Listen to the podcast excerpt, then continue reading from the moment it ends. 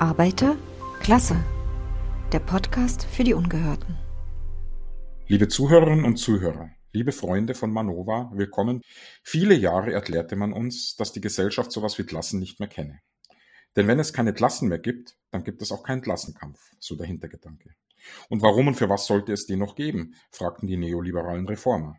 Das Ende der Geschichte war schließlich nach dem Politologen Francis Fukuyama angebrochen. Diese Theorie besagte, dass damit die Endzeit eingeläutet war, die Gesellschaft ihre höchste Entwicklungsform angenommen hatte.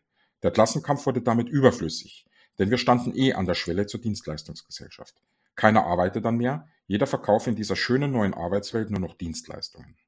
Unternehmer hatten keine Angestellten mehr, sondern Mitarbeiter, was suggerierte, dass am Arbeitsmarkt alle am gleichen Strang ziehen, ganz paritätisch quasi, Chefs wie Untergebene, Arbeitgeber wie Arbeitnehmer.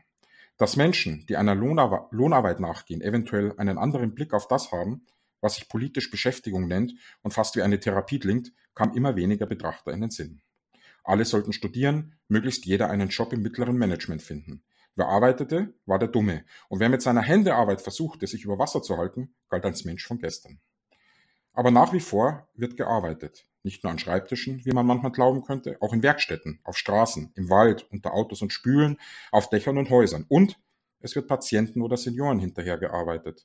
Dort stehen die, die im Regelfall kein Gymnasium, keine Universität besucht haben. Sie kommen in der öffentlichen Debatte dennoch immer seltener vor. Im Kulturbetrieb sind sie als Protagonisten unterrepräsentiert. Influencer sind heute oftmals die Helden der Story. Und der Handwerker kommt als lästiger, fauler und betrügerischer Sidekick vor, kurz als Taugenichts. Man glaubt es kaum, dass ich heute hier jemanden habe, der sich noch die Hände schmutzig macht. Er ist in der Logistikbranche tätig, nicht als Mobiler, sondern als Mitarbeiter. Sehen Sie, jetzt sage ich es auch schon. Ich meinte natürlich als Werktätiger in einem Lager. Sein Name ist Gregor Schmidt, Name geändert. Was sinnvoll sein kann in Zeiten wie diesen. Mein Name ist Roberto de la Puente, Name nicht geändert. Ob das sinnvoll ist, stellt sich noch heraus. Herr Schmidt, seien Sie gegrüßt. Schön, dass Sie da sind. Sie arbeiten, ich sagte es eben, in der Logistikbranche, sprich in einem Lager. Wann haben Sie zuletzt einen Film oder eine Serie gesehen, in dem ein Lagerarbeiter Held der Geschichte war? Wahrscheinlich noch nie. Also okay. ich selber gucke äh, zugegebenermaßen auch lieber Krimis oder irgendwelche absurden Komödien oder auch nicht absurdes, egal. Aber bei Filmen fällt mir ein Tatort ein, in dem ich eine Szene mit einem Lagerarbeiter gesehen habe und anscheinend fanden die Schauspieler oder der Regisseur das wohl so, naja, wie soll ich sagen, so nicht wert, irgendjemand, der sich damit auskennt, zu fragen, dass das absolut verblödet war, wie es dargestellt wurde. Also da hat irgendjemand einen Hubwagen geschoben, so wie es mit Sicherheit keiner, der ein Jahr lang Lagerarbeit gemacht hat oder auch nur zwei Wochen jemals machen würde. okay. Und sah dementsprechend extrem unprofessionell aus. Sie haben das gleich durchschaut natürlich. Naja, logisch, das sieht man ja. Also man, wenn, äh, wenn das jetzt ein Kollege von mir gewesen wäre, hätte ich ihm gesagt, mach das lieber so. okay, verstehe. Mir fällt aber tatsächlich ein Film ein. Nomadland heißt der. Das war ein vielgelobter Oscar-prämierter US-Film, in dem Menschen ohne festen Wohnsitz einmal im Jahr bei Amazon anheuern und dort eine Chance bekommen. Ähm, in diesem Film wurden also Arbeiter, Lagerarbeiter genauer gesagt, benutzt, um Amazon, Amazon oder Amazon in ein helles Licht zu rücken. Sie arbeiten ja jetzt nicht bei Amazon, Herr Schmidt, das darf ich schon mal sagen. Ja. Der Grad Ihrer Ausbeutung ist, das hoffe ich doch sehr, nicht ganz so hoch wie bei, bei dem Handelsriesen? Also ich, ich habe diesen Film nicht gesehen, ich arbeite tatsächlich nicht bei Amazon. Ähm, ich hab, hatte mal geguckt, was bei Amazon gezeigt wird. So ganz katastrophal schlecht ist das nicht, allerdings reich wird man damit auch nicht. Äh, ich habe von Leuten, die da gearbeitet haben, gehört, dass sie einen ziemlichen, also unter einem ziemlichen Zeitdruck arbeiten und dass es eine einigermaßen Hetze ist, äh, die da ist. Das habe ich nicht. Ich arbeite in einem kleinen mittelständischen Lager und ähm, da ist das alles ein bisschen entspannter. Allerdings ist man da natürlich auch hin und wieder mehr in der Pflicht, dann, ähm, naja, vielleicht mal ein bisschen länger zu machen. Und reich wird man da erst recht nicht, weil die kleinen Läden halt, ja, man weiß, was der Chef für ein Auto fährt und kann sich dann ungefähr vorstellen, wie es dem Laden so geht. Ne? Okay, verstehe. Ähm, bei Amazon sind das ja sind, sind die Arbeitsbedingungen wohl schon schlecht. Also Sie sagen, man, man verdient ganz gut oder zumindest äh, nicht schlechter als, als in anderen Betrieben. Ähm, Amazon führt aber durchaus einen Kampf gegen Gewerkschaften und Betriebsräte. Kennen Sie in Ihrem Unternehmen solche Exzesse? Also wir haben natürlich keinen Betriebsrat in so einem, in so einem kleinen Laden. Ähm, das ist einerseits hat es was damit zu tun, dass bisher noch keiner einen gegründet hat. Es gab durchaus schon mal Gespräche darüber. Wenn, wenn irgendwelche Aufregung intern vorhanden ist, dann naja, kommt das Thema Betriebsrat schon mal, schon mal raus. Aber ich meine, selbst wenn man keinen Betriebsrat hat, Mitgliedschaft in der Gewerkschaft finde ich auf jeden Fall immer sinnvoll, weil du hast dann irgendwelche, man hat dann irgendwelche Klagemöglichkeiten Ja, über, über die Gewerkschaft und so weiter. Wobei die Gewerkschaft, also jetzt gerade, also über diese Klagemöglichkeiten heraus, ähm, ist das eigentlich ein ziemlicher Sauhaufen. Ich, ich bin bei, ich bin Mitglied bei Verdi seit, keine Ahnung, 30 Jahren, sowas in dem Dreh und kriegt entsprechend immer deren, deren äh, Presseorgan, Publik heißt sie. Und äh, ja, während der Corona-Zeit war das, war das eine ziemliche Hetze, die da betrieben wurde, gerade gegen Leute, die sich nicht impfen lassen haben. Ne? Mhm. Ähm, ganz schön, dass Sie Corona ansprechen. Ich wollte ähm, nochmal darauf zu sprechen kommen, dass der Umsatz äh, der Logistikbranche im Jahr 2023 bei 330 Milliarden Euro lag. Das ist die Angabe des Statistischen Bundesamtes.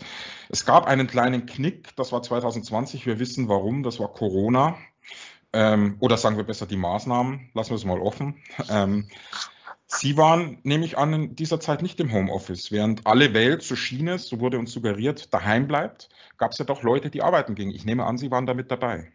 Äh, ja, ja, auf jeden Fall. Also bei uns ist nicht ein einziger Tag ausgefallen wegen Corona. Wir haben sogar auf zwei Schichten umgeschaltet, weil die Firmenleitung Angst hatte, ähm, wenn das jetzt in der einen Schicht, also wenn es jetzt, wenn es jetzt nur eine Schicht gewesen wäre und in der hätte es einen Corona-Fall gegeben, also hatten sie Angst davor, dass ihnen der komplette Laden zugemacht wird. Und so hätte man halt noch die zweite Schicht gehabt, die dann noch weiterarbeiten hätte können. Das haben Sie mir im Vorgespräch erzählt. Sie haben mir erzählt, Sie haben dann statt äh, fünf Tage, sechs Tage arbeiten müssen, weil man dann quasi die Schichten so drapiert hat um diese Zeit. Stimmt das?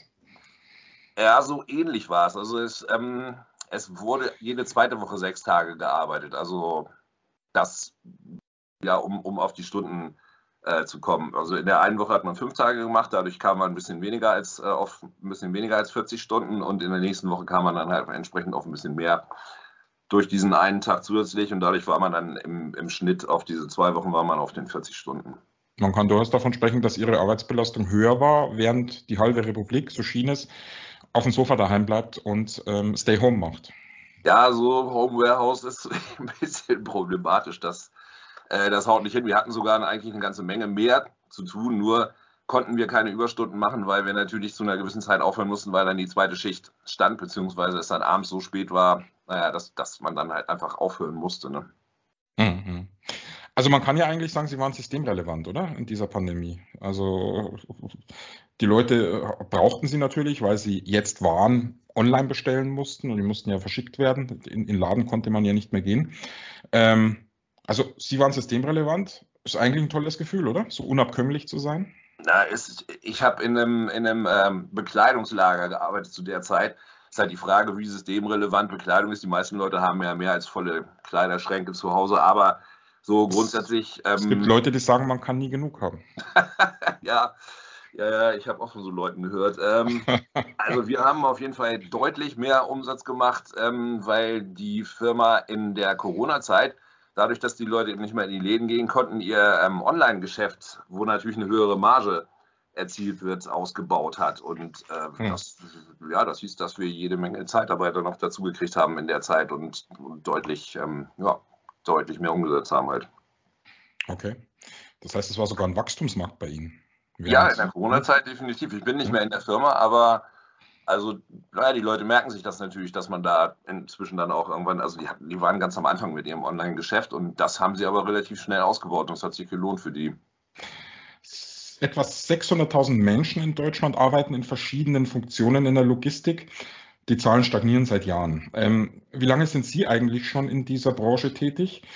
Und würden Sie Ihre Arbeit als körperlich anstrengend einschätzen? Beziehungsweise sagen Sie uns doch mal, was Sie eigentlich machen.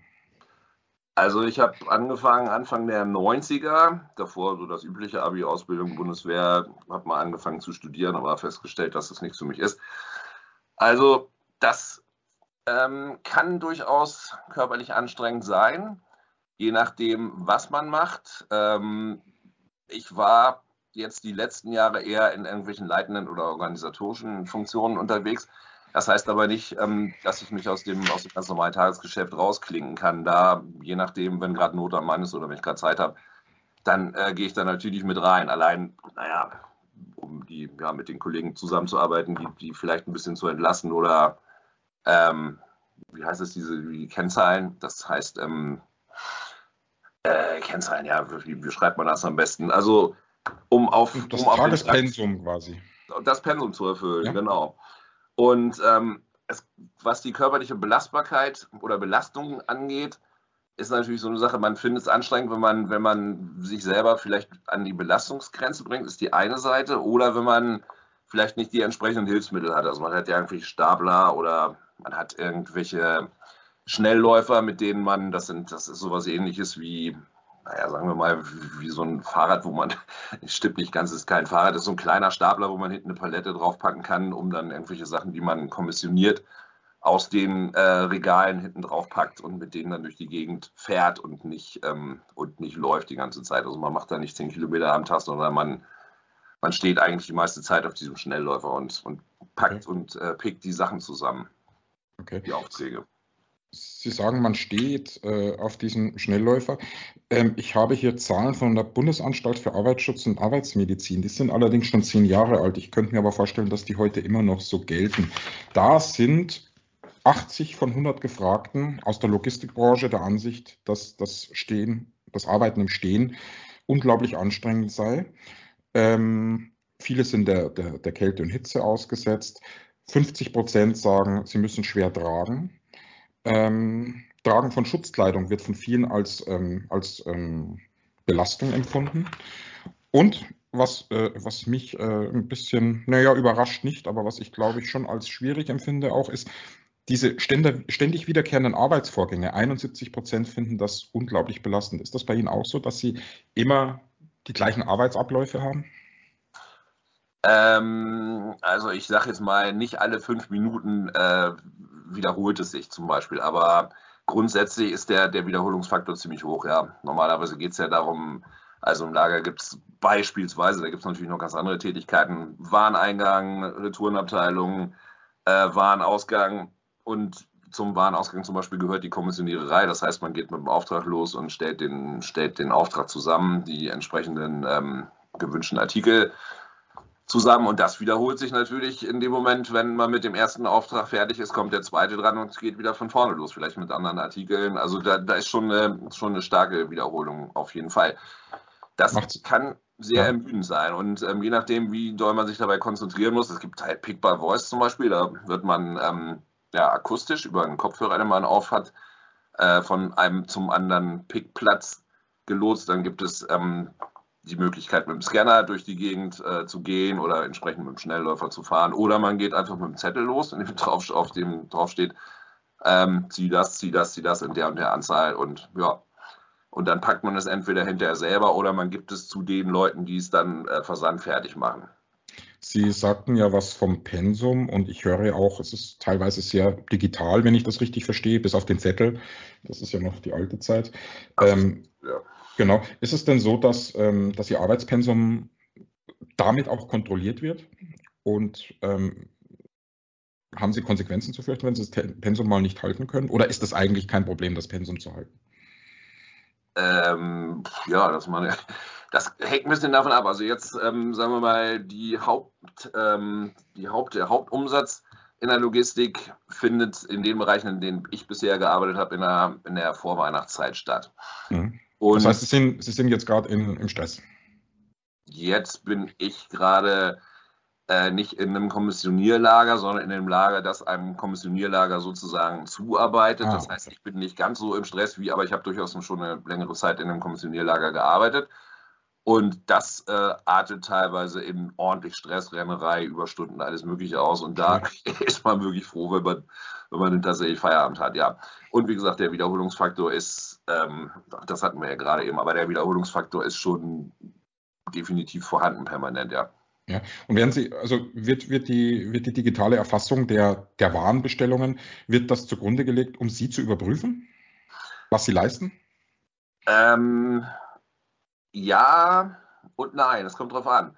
Also, ich habe ja jetzt auf beiden Seiten gearbeitet, sowohl ähm, in, der, ähm, in irgendwelchen verantwortlichen Positionen wie Lagerleiter beispielsweise, aber auch ähm, als nicht, also ganz normaler Lagerarbeiter. Und ähm, wenn man auffällig von der Norm abweicht, also sagen wir mal jetzt nach unten auffällig von der Norm abweicht, ja. wird man durchaus schon mal zu einem Gespräch gebeten und oder als Lagerleiter bittet man dann auch mal zum Gespräch und sagt, hier, guck mal, deine Kollegen schaffen so und so viel, sieh mal zu, dass du das auch schaffst. Okay, verstehe. Sie sagten im Vorgespräch, dass Müdigkeit nach einer Schicht durchaus ein Problem ist für Sie, auch mit Sicherheit auch für andere. Fällt es Ihnen schwer, sich beispielsweise mit komplexen politischen Themen auseinanderzusetzen? Also na, am Feierabend, wenn Sie so einen schweren Tag in den Knochen haben? Und ist Zerstreuung in solchen Momenten die Alternative des Augenblicks?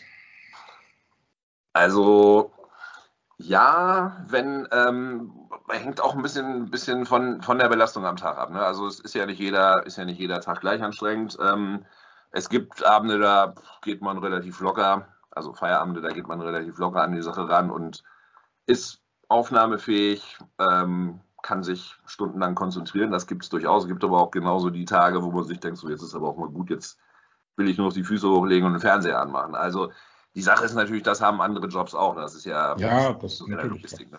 Klar.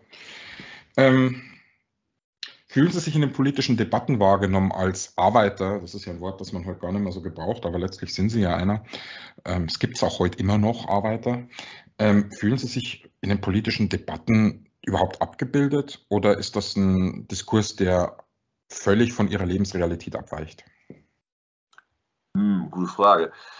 Also ich fühle mich teilweise äh, ein bisschen falsch wahrgenommen, wenn es um die, äh, die finanzielle Belastbarkeit geht. Und äh, da sehe ich meine, ja, da sehe ich meine Kollegen in einer ähnlichen Position. Nicht, nicht nur die in derselben Firma, sondern so generell Leute, die in etwa vergleichbar was verdienen, was ich verdiene. Mhm. Ähm, wenn, wenn über irgendwelche günstigen Elektroautos geredet wird und da ist von 30.000 Euro die Rede, da brauchen wir uns gar nicht drüber zu unterhalten. So, das kommt überhaupt nicht in Frage, weil es einfach viel zu, ja, viel zu viel Geld ist, was man, was man eben mal ausgeben könnte. So eine Nummer. Also ich sag mal, ähm, ja, den zum Beispiel Hubertus Heil ist jetzt für mich kein komplett rotes Tuch. Den Mann finde ich eigentlich ganz brauchbar, hat, hat auch so seine. Das haben Sie schön ausgedrückt. Aber ja, er ist, er ist jetzt nicht unbedingt ein Praktiker. Also es gab zum Beispiel eine Sache, die er da vorte, da ging es um äh, maximale Gewichte von Paketen, die zugestellt werden sollen oder irgendwas in der Richtung oder intern transportiert werden soll von, ich glaube, 10 Kilo oder so. Das ist unrealistisch. Also da muss man mal auf dem Teppich bleiben und sagen, sowas kann durchaus auch mal mehr wiegen und im Allgemeinen wiegt sowas auch manchmal durchaus mehr. Ähm, Verstehe. Dann gibt es aber auch einfach so Parteien, die, die so gut wie gar keine Praktiker drin haben. Das sind in erster Linie die Grünen und nicht bei den Linken ist das auch nicht so ganz weit her. Obwohl man es eigentlich bei denen am, am ehesten denken sollte, aber naja. Ja, das, da haben sich die Zeiten sehr verändert, glaube ich, ja. bei den Linken. Ja, bei der CDU ist es halt so, die haben ja jemanden an der Parteispitze, der aus der, aus der Mittelklasse kommt, sagt er selbst, der hat ja Flugzeuge. Jetzt wundert es mich schon, dass sie kein Elektroauto haben, denn die Mittelklasse scheint sogar Flugzeuge zu besitzen. Der BlackRock-Mann, ja. Ja, der, genau der. Tut mir leid, dass ich kein Elektroauto besitze. Das, ja. das werde ich natürlich so schnell wie möglich ändern. Ja, das ist vorbildlich von Ihnen. Ja, wir, wir, sprechen schon an, im Bundestag sitzt ja eigentlich auch niemand mehr, der Arbeiter oder der sich als Arbeiter definiert. Die meisten sind aus, äh, sind aus, aus der Justiz, wenn man so will, das sind also Anwälte. Ähm, die politischen Betrachter, die, die, Ampel, die, die, die der Ampel politisch gegenüberstehen, machen sich zum Beispiel über Katrin Göring-Eckardt lustig. Die kennen Sie ja sicherlich auch, die Grüne. Ja, ja. Weil die einst Küchenhilfe war. Und äh, die sagen dann immer, ach, die Küchenhilfe, die weiß ja nichts und so weiter. Es gibt ja jetzt wirklich viele gute Gründe, die grünen Politiker zu grüne Politikerin zu kritisieren. Was halten Sie denn von der Fokussierung der Kritik auf diesen angeblich in Anführungszeichen billigen Job? Finden Sie das als, als jemand, der auch von seiner Hände Arbeit lebt, nicht als eher abschneidend eigentlich? Ich nehme mal an, sie wird ihre Gründe gehabt haben, warum sie eine Zeit lang als Küchenhilfe gearbeitet hat. Und inzwischen hat sie ja einen relativ, naja, zumindest gut dotierten Job. Ähm, ich finde es immer. Ich befürchte es auch, ja. ja, ich vermute, dass ich äh, einiges dazu beitrage, dass ähm, sie so gut bezahlt wird. Aber gut, das ist eine ganz andere Sache.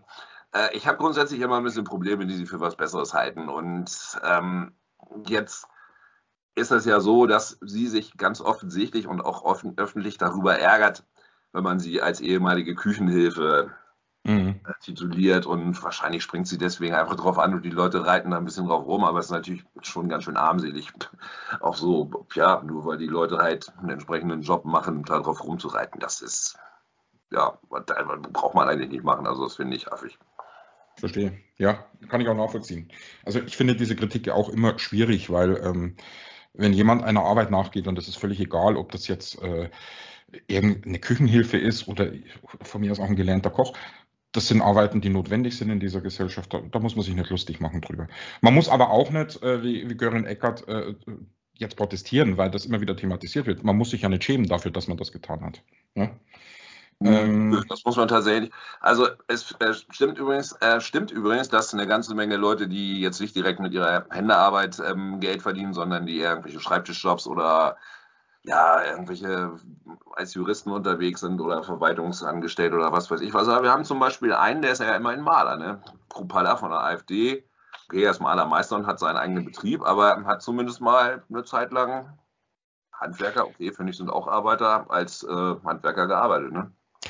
Hm, dann wird er womöglich wissen, was arbeitende Menschen so antreibt. Ähm, manchmal hat man den Eindruck, auch nicht immer, aber gelegentlich.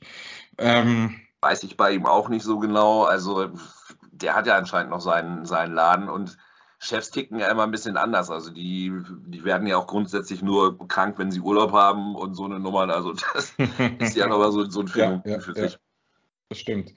Ich habe ja eingangs schon gesagt, dass wir ganz lange und immer noch eine klassenlose Gesellschaft gepredigt bekamen und bekommen. Haben Sie denn eigentlich den Eindruck, dass es heute weniger Wertschätzung für Berufe wie Ihren gibt? Also sprich, hat die Indoktrinierung, wonach es keine Klassen mehr geben soll, letztlich gefruchtet? Wie schätzen Sie das ein? Also ja, in England beispielsweise redet man ja noch von Working Class. Ne? In Deutschland ja. hat das, äh, hat das sehr, sehr abgenommen. Von Arbeiterklasse redet hier eigentlich niemand. Also Leute, die, die von Arbeiterklasse reden, laufen schnell Gefahr, sich irgendwie der Lächerlichkeit auszusetzen oder, oder sowas. Ne? Naja, also ich habe immer den Eindruck, wenn ich dazwischen grätschen darf, ganz kurz, Sie dürfen gleich weiter ausführen. Ich habe den Eindruck, wenn jemand sagt, er ist Arbeiter, dann, dann gibt es mitleidige Blicke, so in der Art, naja, er hat es versucht, aber irgendwie hat er es nicht geschafft und jetzt ist er nur Arbeiter. Puh, ja, ja, ähm, ich gehe damit relativ offen um, also äh, oder offensiv eher um, indem ich, naja, auch als ich Lagerleiter war, mal gesagt habe, ich bin, ich bin Lagerarbeiter, äh, um halt einfach unter anderem auch mal zu gucken, wie reagieren die Leute darauf. Ja. Die wenigsten haben sich davon jetzt irgendwie abschrecken lassen oder haben das so wie bei Katrin Göring gemacht, dass sie ja, dass sie sich hingestellt haben und sich darüber lustig gemacht haben. Eigentlich, eigentlich nicht. Da wird dann schon mal gefragt, naja, wie ist das so? Was machst du da so? Und ähm, wie hat man sich das vorzustellen? Halt eher sowas. Also, aber ich krieg's schon mit. Ähm, eigentlich gehört die, naja, gehören so Leute wie ich jetzt nicht unbedingt, aber zum Beispiel irgendwelche anderen Leute, die mit der Hand arbeiten, irgendwelche Bäcker oder äh, irgendwelche Maurer oder Dachdecker oder was auch immer, gehören schon zu den Leuten, die den ganzen Laden am Laufen halten. Oder auch Feuerwehr und Polizei muss man jetzt auch mal mit dazu nehmen, Postboten, ja, ja. Sichtwehr. Und eigentlich ähm, ja, die sollten sich eigentlich mal ihrer Wichtigkeit für, für dieses Land hier bewusst werden. Naja, es gab Zeiten, in denen hat man voller Stolz gesagt, dass man Arbeiter ist. Das ist lange her, ich gebe das zu. Aber unter Umständen wäre es gar nicht so dumm, wenn wir wieder solche Zeiten hätten, dass man auch wieder selbstbewusst sagen kann, man arbeitet für sein Geld und ähm, man muss sich da nicht verstecken, man ist wichtig. Denn systemimmanent scheint ja mir äh, scheinen mir ja viele zu sein. Sie waren es ebenso wie, wie Kassiererinnen und trotzdem werden, ja, und trotzdem werden solche Berufe, ähm, naja, ja, so ein bisschen belächelt. Also, also, ja, genau. Du sitzt nur an der Kasse den ganzen genau, Tag, das stimmt. Genau. Ja, und das ist eigentlich ungerecht, weil ich meine, die Leute haben einen anstrengenden Job, muss man einfach mal so sagen. Ähm, und jeder braucht sie, das ist der Punkt. Das möchte ich mal sehen, wenn da keine Kassiererin mehr sitzt. Also die Leute, die jetzt schon immer an diese, an diese digitalen Kassen gehen, ähm, sorgen natürlich dafür, dass es immer weniger von, von Ja, leider. Ja. Herr Schmidt, ich bedanke mich für das Gespräch. Sie möchten auch über Ihren Arbeitsalltag sprechen, Ihre Arbeitserfahrungen mit uns teilen? Melden Sie sich bitte unter folgender E-Mail-Adresse: roberto.delapuente at manova.news.